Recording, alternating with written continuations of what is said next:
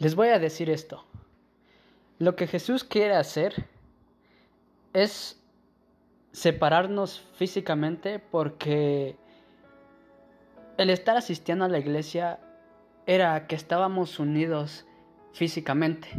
Así como este pueblo que estaba esparcido, lo que Jesús quiere hacer con nosotros no es volvernos a, unirnos físicamente como este pueblo, sino que Jesús nos ha separado físicamente, que está haciendo todo lo contrario a lo que hizo con este pueblo, nos va a separar físicamente para unirnos espiritualmente.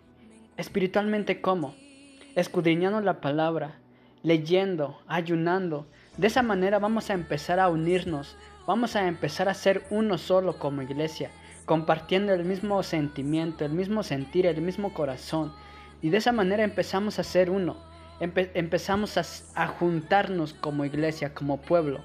Entonces, Jesús quiere hacer las cosas a su manera, pero quiere que nosotros entiendamos, quiere que nosotros nos demos cuenta, quiere que nosotros abramos los ojos y reaccionemos estábamos separados como, esta, como este pueblo.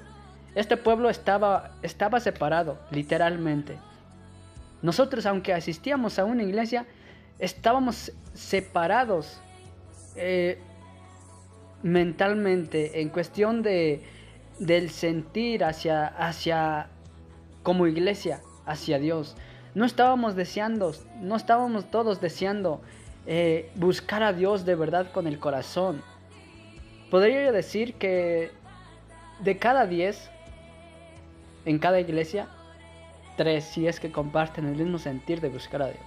Los otros van, asisten a la iglesia solo porque saben que tienen que ir, a veces solo por distraerse, a veces solo porque necesitan despejarse un poco de lo que vivieron toda la semana.